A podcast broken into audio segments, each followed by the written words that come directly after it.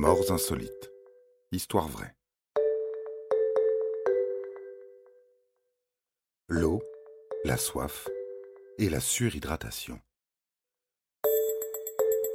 Que pourrait-il arriver à une femme d'une quarantaine d'années, menant une vie paisible et qui adore boire de l'eau? Quelle était la probabilité que boire de l'eau tue une femme dans la force de l'âge? Eh bien, c'est pourtant arrivé en 1975 à Tina Christopherson.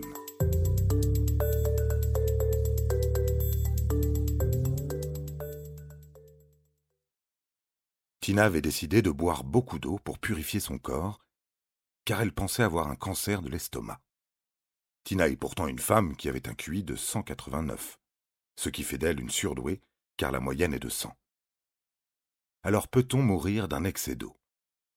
En théorie, ça ne peut pas arriver, tout devrait bien se passer, c'est juste de l'eau.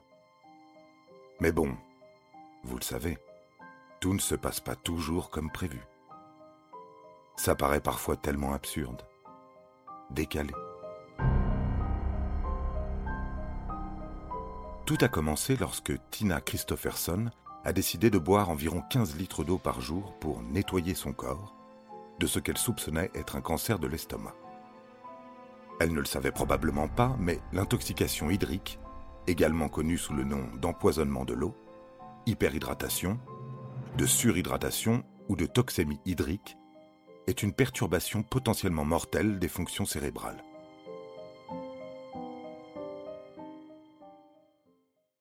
L'intoxication hydrique se produit lorsque l'équilibre normal des électrolytes dans le corps est poussé en dehors des limites de sécurité par une consommation excessive d'eau.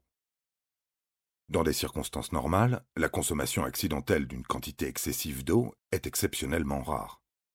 Presque tous les décès liés à l'intoxication par l'eau chez des individus normaux ont résulté soit de concours de consommation d'eau, au cours desquels les individus tentent de consommer de grandes quantités d'eau, soit de longues périodes d'exercice au cours desquelles des quantités excessives de liquide ont été consommées.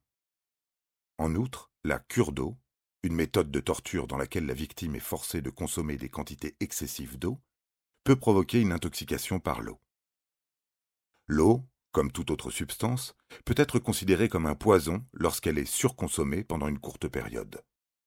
Il peut être très facile pour les enfants de moins d'un an d'absorber trop d'eau, surtout s'ils ont moins de neuf mois.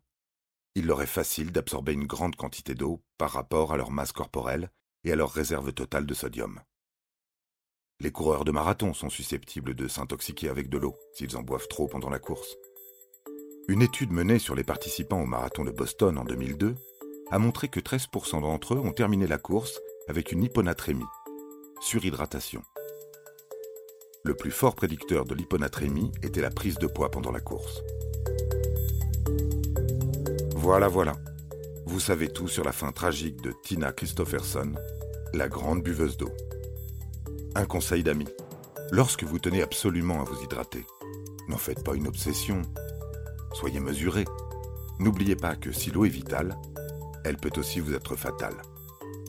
Par exemple, buvez 1, 2 ou 3 litres d'eau par jour, pas plus. Tout dépend du climat, de votre activité physique et de votre âge. Si vous buvez plus ou trop, on ne sait jamais ce qui pourrait vous arriver.